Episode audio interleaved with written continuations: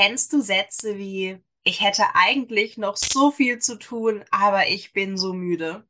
Oder toxische Aussagen wie, wenn ich nur auch so wenig zu tun hätte wie du? Oder Fragen wie, wie kannst du nur so müde sein? Du hast doch heute noch gar nichts geschafft. Ich kenne diese Sätze alle. Und für mich mit CFS waren sie besonders triggernd. Aber auch gesunde Menschen sind diesen Sätzen ausgesetzt. Und sie lassen uns immer mehr tun. Schließlich wollen wir ja nicht als faul gelten. Das ist toxisch und das ist Stress. Stress hat unzählige negative Auswirkungen auf unsere körperliche und mentale Gesundheit. Wie Yoga dir helfen kann, Stress zu reduzieren, das erfährst du im heutigen Interview. Bleib dran! Herzlich willkommen zu Yoga auf Deutsch. Ich bin Stefanie und hier erzähle ich dir alles rund um das Thema Yoga im Alltag. Ich bin deine Mentorin für Yoga mit Leichtigkeit und deine beste Freundin auf dem Weg zur Selbstverwirklichung. Los geht's! Heute habe ich Lisa zu Gast. Lisa ist Yogalehrerin und teilt heute mit uns ihr wertvolles Wissen rund um das Thema Stress und wie Yoga helfen kann. Hallo liebe Lisa, herzlich willkommen im Podcast Yoga auf Deutsch. Ich freue mich total, dass du heute hier bist. Bitte stell dich doch noch einmal vor, wer bist du und was machst du? Hallo Stephanie, ich freue mich total bei dir zu sein in deinem Podcast und äh, unser Thema ist ja wirklich super spannend heute. Ich freue mich schon sehr, sehr auf die heutige Folge. Und äh, kurz zu mir, ich bin Yogalehrerin und ich wohne in bzw. in der Nähe von Wien in Österreich. Und ähm, ich bin die Gründerin von Flylight Yoga. Das ist meine Yoga-Marke, mein Yoga-Label sozusagen. Und ich bilde seit 2014 Yogalehrer aus und vor allem Aerial Yogalehrer. Also Aerial Yoga ist meine große Leidenschaft unter anderem. Vielleicht noch kurz so zu mir, genauso meine Ausbildungen, die sind jetzt schon, puh, genau, vor zehn Jahren hat es begonnen und habe ich mittlerweile einiges angesammelt und äh, ich glaube, es sind mittlerweile fast über 1000 Stunden an Aus- und Weiterbildungen, weil ich mich so für das Thema Yoga interessiert habe und mich da in alle möglichen Richtungen weiterentwickelt habe. Und äh, ich finde das so schön, dass man dann so aus dem Vollen schöpfen kann. Man hat dann so viele verschiedene Tools und Möglichkeiten und Methoden, vor allem zu unserem heutigen Thema eben Stress und Stressbewältigung. Ja, unglaublich wertvoll. Vielen Dank, dass du heute dein über diese Jahre angesammeltes Wissen mit uns teilst. Wie kamst denn du zum Yoga? Ja, also meine Yoga-Reise, die begann, also ich komme ursprünglich so ein bisschen aus dem Tänzerischen, aus dem Künstlerischen. Ich war ähm, in, der, in der Tanzszene, also im, im Bereich Performance tätig und ich habe was gebraucht zum Ausgleich. Einerseits für meine körperliche, intensive körperliches Training, weil ich da gemerkt habe, dass ich da sehr viel in die Kraft gehe und ich habe es gebraucht, um wieder in die Entspannung zu kommen. Das war der eine Grund, warum ich was gesucht habe und dann Yoga gefunden habe. Und das andere war auch eben, um diesen mentalen Ausgleich zu finden. Was ich eben auch gespürt habe durch dieses körperliche Krafttraining, das ich betrieben habe, das war ein bisschen akrobatisch, habe ich auch gemerkt, dass mir das oft nicht tief genug geht. Also ich habe gespürt, ich habe diese starke Verbindung mit meinem Körper, das war super inspirierend. Ich war so richtig in meiner Kraft und ich habe mich auch innen wie äußerlich dann kräftig und powerful gefühlt, aber es hat mir doch noch diese, dieser Tiefgang gefehlt. Ich habe gemerkt, okay, nur diese Kraft allein, die ist es nicht. Ich brauche den Ausgleich und auch im Yoga habe ich dann noch ähm, diese innere Ruhe und auch dieses innere, diese Innenschau gefunden, die mir ansonsten gefehlt hat in dieser rein körperlichen Praxis. Und da war ich dann sofort ähm, begeistert und bin dann immer tiefer gegangen. Das hat bei mir gedauert. Über mehrere Jahre hinweg habe ich mich so ins Yoga hinein vertieft und habe dann gemerkt, okay, das muss noch mehr Raum in meinem Leben finden. Und das hat es dann auch. Und so bin ich dann auch in die Ausbildung gegangen, in die Yogalehrerausbildung und habe dann gleich gespürt, okay, ich möchte das Wissen unbedingt weitergeben. Das ist ein Wissen, das die ganze Welt braucht und das die Welt wirklich zum Besseren wenden könnte, der ein ganz großes Potenzial hat. Und da habe ich mich dann wirklich auch wohlgefühlt und gemerkt, das ist so ein bisschen meine Mission, das weiter zu verbreiten und mit den Menschen zu teilen. Ja, da bin ich zu 1000 Prozent d'accord mit dir. Also ich bin auch der Meinung, Yoga kann wirklich die Welt verbessern. Und auch total spannend, dass du das, ja, so, dass du aus dem Tanz quasi kommst denn vor allem auch heute Morgen habe ich über das Tanzen nachgedacht. Ich habe mit drei auch begonnen, begonnen zu tanzen. Und ich bin dann, ja, so als ich dann ungefähr im Teenageralter war, zum Ballett. Ich habe mit Jazz begonnen, bin dann zum Ballett. Und Ballett ist ja etwas, was man ziemlich auf Leistung macht, sagen wir es mal so. Und ich habe dann auch nur so ein paar Yoga-Übungen immer so als Ausgleich gemacht, allerdings auch eher so, ich sag mal, Richtung Stretching. Ja, weniger jetzt unbedingt so, was jetzt dahinter steckt, sondern einfach nur die Übungen. Habe dann aber auch eben gemerkt, dass mir das super gut tut, dass das mir auch mehr Leistung gebracht hat im Ballett. Aber dann heute Morgen habe ich meine, meine Spitzenschuhe angeschaut und gedacht, hm, auf denen stand ich jetzt so lange nicht mehr. Und ich glaube, es ist das erste Mal, wo ich mich nicht, ich sag mal, schuldig deswegen fühle. Sondern ich weiß, okay, ich tue gerade meinem Körper was Gutes. Ich merke, hm, gerade so in der letzten Zeit, in den letzten Wochen, ich brauche einfach ein bisschen mehr Ruhe. Und ich habe gerade keine Lust auf so ein leistungsorientiertes Tanzen, auch wenn ich das jetzt schon lange nicht mehr in einer Ballettschule mache. Aber man möchte ja, also mir ging es lange Zeit so, ich wollte auch nichts von diesem, was ich mir erarbeitet hatte, hergeben. Ich dachte, ich muss jetzt mindestens zweimal die Woche auf diesen Spitzenschuhen stehen, sonst verliere ich die Kraft, die Muskulatur und so weiter. Und heute Morgen war das erste Mal, wo ich dachte, nein. Ich, ich habe vorgestern getanzt, mir tun heute immer noch die Waden brutal weh, weil ich einen Tanzstil ausprobiert habe, den ich davor noch nicht gemacht habe. Und Herrlich. Also, wo ich dachte, hey, wie auch Yoga einfach so das Mentale verändert, wie man dann Dinge sieht und dann feststellt, hey, da findet so eine richtige persönliche Entwicklung statt. Aber total. das nur so am Rande, das hat mich jetzt da gerade ja. total dran erinnert, weil du gesagt hast, ja. du kommst quasi auch aus dem Tanz. Komplett. Aber kommen wir zurück zum eigentlichen Thema, nämlich zu Stress, vor allem Stress auch als Statussymbol. Warum glaubst du denn, ist Stress ein Statussymbol? Das ist eine ganz, ganz tolle Frage und ich glaube, dass das viele von uns so unterschwellig spüren, aber sich kaum einer dessen so wirklich bewusst ist, wie stark das in unserer Gesellschaft verankert ist. Und ich glaube, dass das bei uns schon ganz, ganz früh beginnt, nämlich in der Schule wenn wir in die Schule kommen, weil dort schon beginnt, dass wir lernen als kleine Kinder, dass wir uns ständig vergleichen müssen. Wir vergleichen uns mit anderen Schülern allein aufgrund unseres Notensystems. Das heißt, wer hat die besseren Noten? Und dann kommen auch ganz viele Erwartungshaltungen dazu, schon von den Eltern, gute Noten zu schreiben, vielleicht der Klassenbeste zu sein oder zumindest bloß nicht der Klassenletzte zu sein. Und da beginnt das ganz, ganz stark, dass wir immer lernen, dass wir im Wettbewerb stehen und Leistung bringen müssen vor allem Leistung bringen zu müssen, um wertvoll zu sein.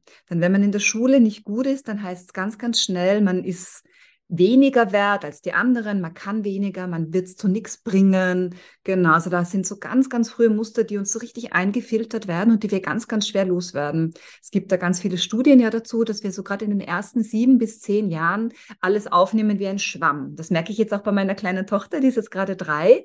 Und das ist einfach, man kopiert als Kind. Das ist, wir lernen durch Kopieren. Und wir kopieren diese Muster, die wir im Außen sehen und das ist dann so tief drin verankert, das muss man dann später, also wirklich ganz, das wird man auch wieder nur über einen längeren Prozess auch wieder los. Und da ist es eben schon, wo ich glaube, dass das startet, dass wir lernen, dass wenn wir Leistung bringen, sind wir wertvoll. Und äh, dann äh, gibt der Umkehrschluss nämlich daraus, erfolgt nämlich daraus, dass wenn wir es nicht schaffen, eine Leistung zu erbringen, die wir glauben, die von uns erwartet wird, dass wir uns nicht wertvoll fühlen. Und da beginnt ein ganz teuflischer, ein Teufelskreislauf, dass wir immer, dass wir dann immer weiter einsteigen in diese Spirale. Ich muss mehr leisten, ich muss mehr ich muss mehr arbeiten, ich muss mehr Geld verdienen, damit ich auch was wert bin, damit ich mich selber wertvoll fühle. Also der Selbstwert ist da ganz, ganz stark damit verknüpft und damit, damit mich andere auch wertvoll finden. Wertvolle Partner, sei es Businesspartner oder auch ähm, ganz normale Lebenspartner.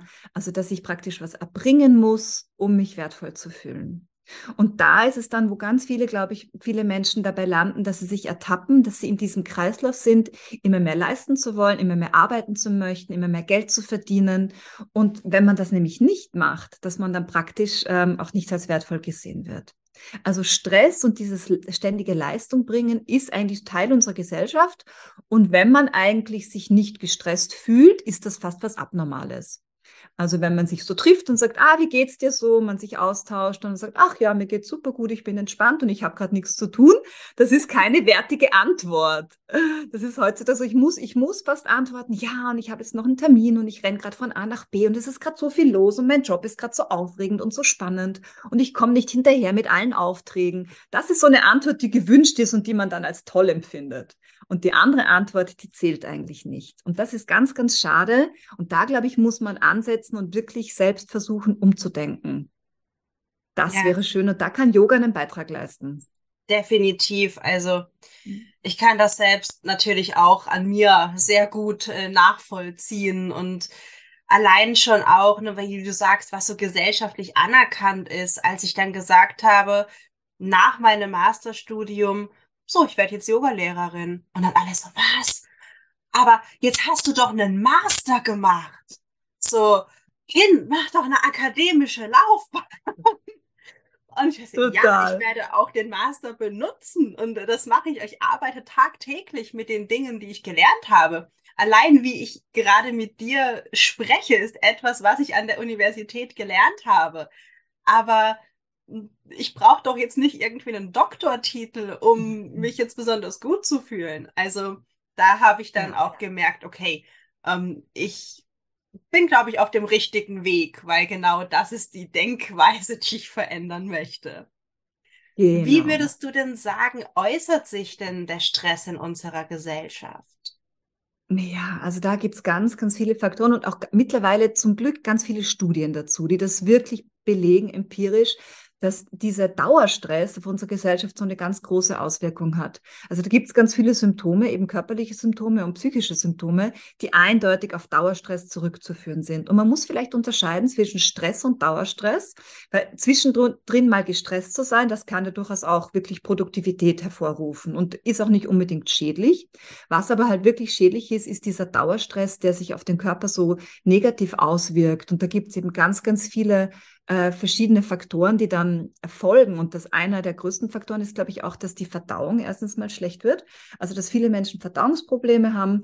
Und ähm, daraus ergibt sich dann oft so ein schlechter, eine schlechte Nahrungsverwertung und eben auch Mangelerscheinungen. Und das ist dann auch wieder so eine Negativspirale. Wenn man sich dann nämlich körperlich schlecht fühlt, dann verträgt man den Stress noch schlechter und dann wird der Stress noch ähm, subjektiv höher. Und was ganz auch viele machen, wenn sie unter Dauerstress stehen, sie versuchen zu kompensieren. Und da kompensieren ganz viele erstens mit Nahrung, also mit, mit ganz viel Süßigkeiten oder fetten Speisen oder einfach einer schlechten Ernährung, die man so schnell, schnell in sich reinstopfen kann, das typische Fastfood. Und das führt dann auch wieder zu ganz vielen Folgeeffekten. Und das sind dann diese typischen Zivilisationskrankheiten, die also wirklich zu einem Großteil auf Dauerstress zurückzuführen sind. Und was das halt auch noch macht mit uns, dieser Dauerstress, diese ständigen erhöhten Stresshormone, die schwächen halt auch noch das Immunsystem. Und da sind wir dann wirklich in dieser Infektanfälligkeit und da haben wir dann eben ganz viele, wieder diese typischen Zivilisationskrankheiten, Blut, Hochdruck, Herz-Kreislauf-Erkrankungen. Daraus führen dann die Schlaganfälle, Herzinfarkte und so weiter. Schlafstörungen auch ganz on top of the list. Und da sind wir wieder bei dem Paradoxum, weil was man eben besonders gut braucht, wenn man unter Stress steht, ist ein guter Schlaf. Und das kann man dann aber nicht mehr. Das heißt, wenn der Stress mal ein Level erreicht hat, wo man wirklich auf einem Plateau ist, dann fangen die Schlafstörungen an und man kann das auch nicht mehr kompensieren. Man findet diese Ruhephasen nicht mehr so natürlich, man muss die ganz aktiv gestalten. Und das geht halt dann wirklich gut wieder durch eine regelmäßige Yoga-Praxis mit allem, was dazugehört. Ja, und da steckt unsere Gesellschaft ganz schön tief drinnen. Das sind jetzt nur die körperlichen Effekte und dann gibt es auch die psychischen, also die psychologischen. Das sind ja dann wirklich, es geht Richtung Depression. Das heißt, und das haben wir, glaube ich, ganz, ganz äh, stark momentan auch in den letzten Jahren gesehen, dass diese psychischen Krankheiten vor allem auch bei den Kindern und Jugendlichen stark durchkommen und eigentlich ein Level erreicht haben, wo man schon sagt, man hat gar nicht mehr genug Psychologen und Psychiater, um diese Fälle alle abzufangen. Und da, glaube ich, genau, muss man ganz, ganz dringend gegensteuern und aktiv was tun, von sich selbst heraus. Ja, du hast es schon angesprochen, es ist ja vor allem auch eine ganzheitliche Yoga-Praxis, die uns hierbei helfen kann. Das heißt also, es geht jetzt nicht darum, wenn es jemand zuhört und denkt, boah, also jetzt noch die Matte ausrollen, dazu habe ich echt gar keine Zeit. Nein, darum geht's auch gar nicht. Vielleicht können wir direkt hier einmal einhaken, wie kann denn Yoga vor allem im ganzheitlichen Sinne als Lebenspraxis uns helfen, Stress zu reduzieren? Ja, also das Schöne bei Yoga ist, dass es ein, so ein Werkzeugkasten ist, der ganz, ganz viele Tools drinnen hat, weil Yoga ist also ein Überbegriff. Und viele verstehen unter Yoga nur die Asana-Praxis, also die körperliche Praxis auf der Matte. Und das ist ja oft so eine, eine Fehlinterpretation, weil Yoga kann ja noch viel mehr. Yoga ist ja ein, eine, einerseits so eine, ein philosophisches Konzept, und andererseits auch eine körperliche Praxis. Und da gibt es ganz viele Ansatzpunkte, wo man einsteigen kann. Es gibt ja auch so ganz nach der traditionellen yogischen Philosophie diesen achtgliedrigen Pfad von Patanjali und da ist Asana nur ein Teil davon und alle anderen sieben Möglichkeiten gibt es ja auch noch. Und davon sind einerseits gibt es natürlich die Meditationspraxis, wobei ich bei Meditation immer sage, wir beginnen eigentlich mit der Konzentration, nicht mit der Meditation. Was wir oft machen hier im, westlichen modernen Yoga sind mehr Konzentrationsübungen, die aber so, so effektvoll sind und so hilfreich. Und über die Konzentrationsübungen kommt man dann vielleicht in den Meditationszustand. Drum auch gar nicht so als Zielsetzung jetzt ähm, nehmen, ich möchte mich jetzt hinsetzen und meinen Kopf komplett leer machen. Das funktioniert ja meistens gar nicht. Sondern was eben wunderbar funktioniert, ist, ich setze mich hin und ich lege mich in mein Aerial Yoga Tuch oder was auch immer ich praktiziere und äh, finde erstmal die Ruhe in mir und einen Fokuspunkt. Und das kann jetzt entweder sein ein Energiezentrum oder Chakra, wenn man sich damit gerne auseinandersetzen möchte, oder einfach nur die Nasenspitze oder der Atem, der ein- und ausströmt, wie eine eine Achtsamkeitspraxis, die es auch im Buddhismus ganz viel gibt. Also das ist so ein toller Ansatzpunkt. Und das wäre natürlich etwas, was wunderbar helfen könnte, eine regelmäßige Meditations- oder Konzentrationspraxis. Und auch wenn das nur zwei bis drei Minuten pro Tag sind am Anfang, ist das eben schon so ein richtiger toller Einstieg, um einfach Raum zu schaffen, Space zu schaffen. Und was ich da besonders gern mache, ist einfach nur Musik zu verwenden. Wenn ich mir denke, ich suche mir heute einen Track aus, ein Musikstück, das mir wirklich gut gefällt, das ist circa meistens so drei Minuten lang. Und wenn ich das schaffe, für diese Zeit wenigstens ruhig irgendwo zu sitzen und nur reinzuspüren, wie es mir geht und wie sich mein Körper anfühlt, boah, dann habe ich schon, habe ich schon viel gemacht für mich. Das ist schon ein toller, toller Einstieg. Vor allem die Regelmäßigkeit, die macht es natürlich dann auch aus. Ja, vor allem auch dieses, es muss nicht alles in Stille sein. Ich habe vor ja, ein, ein paar Wochen eine geführte Meditation aufgenommen. Die ist auch hier auf dem Podcast. Die heißt einfach Morgenmeditation. Ich glaube, ich habe es genannt zum Manifestieren und Visualisieren. Die geht fünf Minuten. Ich selbst, ich mache sie jeden Morgen. Und es ist einfach, wie du sagst, so ein Reinspüren, was steht heute so an, wie fühle ich mich, was kann ich, möchte ich heute erreichen? Und was ist eigentlich so mein, mein großes Ziel. Ne, wie, wie will ich mich fühlen, was möchte ich erreichen? Das ist natürlich eine Art der geführten Meditation, beziehungsweise auch hier vielleicht eher Konzentration, aber das kann auch schon helfen, sich nochmal am Morgen eben hinzusetzen, sich die Zeit zu nehmen und Zeit, ne, also man kann die sich auch während dem Zähneputzen anhören. Und das kann ja auch schon die Yoga-Praxis sein. Ja, mhm, also Total. muss nicht alles immer zwei Stunden lang irgendwie im Schneidersitz auf irgendeiner Matte sein. Genau, genau, so sehe ich das auch. Und was ich auch total gern mache, weil du es ansprichst, eben morgens oder abends, ich mache auch total gerne Yoga Nidra eine meiner großen Leidenschaften und ich habe da auch mal zwei tolle Yoga Nidra Meditationen aufgenommen, die man sich anhören kann. Übrigens kostenlos auf Inside Timer, wenn ihr möchtet. Und das hat mir auch total geholfen, nämlich runterzufahren, das System runterzufahren, Schritt für Schritt. Und was ich kann ich auch sehr empfehlen bei Menschen, die sagen, boah, mit dem Einschlafen, das fällt mir schwer oder ich wache auch immer wieder auf. Da habe ich bei Yoga Nidra so viele tolle Tools gefunden. Da gibt es ja auch klassische Yoga Nidra Meditationen und es gibt auch modernere Varianten. Da kann man wirklich aus dem Vollen schöpfen. Da findet man noch ganz viel online online. Und das ist wirklich eine ganz, ganz tolle Technik, die ja auch schon vor ganz vielen Jahren entwickelt wurde und äh, die wirklich sehr, sehr machtvoll ist in diesem Bereich. Ja, also Yoga Nidra war tatsächlich die erste Fortbildung, die ich gemacht habe, nachdem ich meine 200 Stunden Ausbildung abgeschlossen hatte. Und ich nutze das tatsächlich täglich auch im therapeutischen Sinne. Also das ja. ist meine Mittagspause sozusagen. Und da bin ich auch sehr konsequent damit. Also das muss wirklich jeden Tag sein. Ich selbst mache sie am Nachmittag, weil ich dann einfach so, ja, nochmal ein bisschen Energie brauche, beziehungsweise eben, ja, Ruhe brauche. Nur vielleicht kennen das andere auch. Ich finde, wenn man einen Mittagsschlaf macht, dann wacht man irgendwie noch müder und so verdattelter im Kopf auch, was man eigentlich eingeschlafen ist. Und das ist ja. eben bei Yoga Nidra nicht, weil man schläft ja nicht wirklich. Na, das ist ja das, das Tolle. Es ist der yogische Schlaf. Man kommt in so einen ganz tollen, interessanten Zustand. Man geht durch verschiedene Bewusstseinszustände und genau. natürlich, das erfordert auch Übung. Ich glaube, ich habe so fast ein Jahr wirklich konsequente Übung gebraucht, um das zu erreichen. Bei anderen geht es wahrscheinlich sehr viel schneller, andere brauchen vielleicht ein bisschen länger. Aber auch hier hilft es eben dran zu bleiben. Und das muss ja auch nicht immer die eine Stunde sein, sondern es gibt ja auch ganz kurze mit 10, 15 Minuten. Genau, also ich habe das auch als sehr, sehr kraftvoll empfunden und darum haben wir es eben auch ganz explizit in unseren Ausbildungen mit drinnen, Yoga Nidra. Wir haben ja so eine Multistyle-Ausbildung in Wien und da ist Yoga Nidra ein ganz äh, großer Teil davon, weil das für die Menschen auch so ein Augenöffner ist, genau. Aber so wie du sagst, das finde ich gut, das braucht schon auch Praxis, genau, weil man eben manchmal einfach auch einschläft dabei. Darum finde ich es toll, viele erzählen, wenn sie das am Nachmittag praktizieren, dass sie dann nicht so schnell einschlafen wie abends, weil das ist so ein bisschen ja der Hintergrund, man möchte zwar entspannen, aber nicht sofort gleich gleich wegdösen. Und äh, genau, da macht es die Praxis voll. Viele praktizieren es bei uns auch im Sitzen. Meistens liegt man da dabei, wenn man sitzt, schläft man auch weniger oft ein und kann ein bisschen mehr noch in diesen Zustand, diesen zwischen, zwischen den zwei Bewusstseinszuständen, zwischen Schlaf und Wach sich aufhalten. Und ich finde das Schöne, dass man auch durch die Körper geht, durch diese fünf yogischen Körper. Dass es eigentlich diese Reise von außen nach innen ist. Der physische Körper, den man angreifen kann und dann nach innen immer feinstofflicher wird. Sehr, sehr spannend, dieses Konzept nämlich auch zu verstehen, das philosophische Konzept mit einer Praxis umzusetzen. Ah, ganz spannend. Ja, dieses Koscher-System, was ja aufgebaut ist, wie so eine Matrioschka-Puppe, könnte man sich das vorstellen. Und man geht quasi so immer mehr nach innen und bewegt sich ja immer mehr in die Tiefe sozusagen. Und natürlich, ich finde auch, und es gibt nicht die einzige Form oder die eine Form, wie man etwas praktiziert. Ich persönlich, ich kann gar nicht im Sitzen die Augen länger schließen als fünf Minuten. Mir wird da einfach nur schlecht und ich kipp um. Ähm, darum für mich nur im Liegen. Aber jemand ja, anderes sagt halt vielleicht, ne, wie du, ich setze mich lieber hin, denn dann schlafe ich nicht ein oder so. Also auch hier ausprobieren. Und wenn die eine Variante nicht funktioniert, probier die nächste.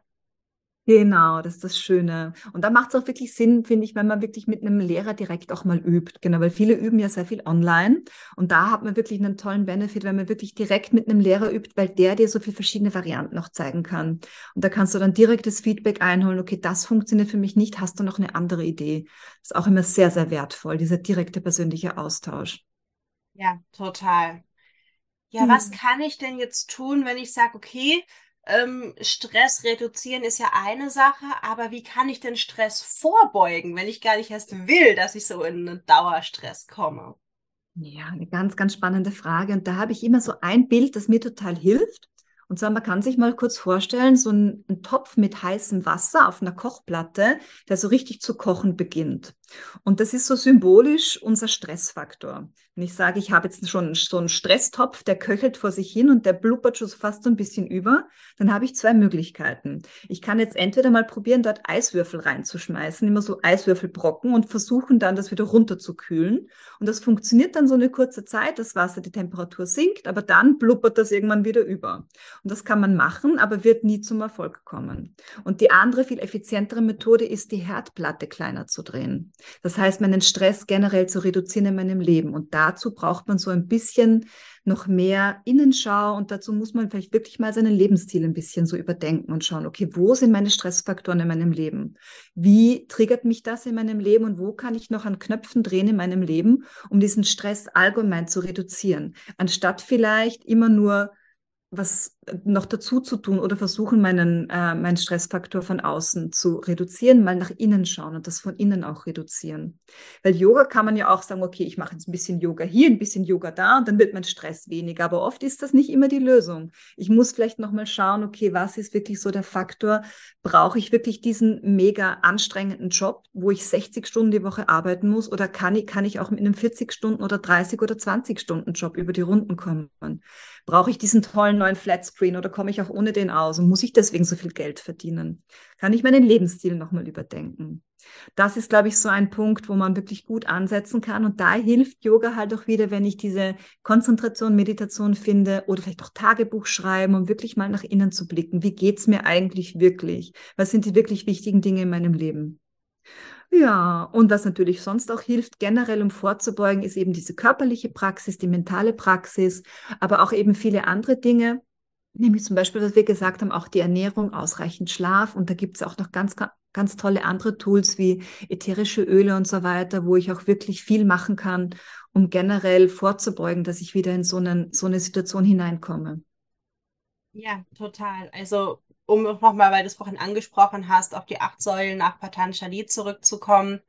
Oder ich finde, noch ein schöneres Bild ist eigentlich acht Stufen, weil so aufeinander aufbaut sozusagen. Und das erste sind ja die Yamas und Niyamas, also der Umgang mit der Umwelt beziehungsweise mit mir selbst. Also diese Persönlichkeitsentwicklung. Was esse ich? Was tue ich mit meinem Körper? Wie gehe ich mit mir, aber auch mit anderen um? wir dürfen ja auch nicht vergessen, dass wir vielleicht auch mal andere Menschen stressen.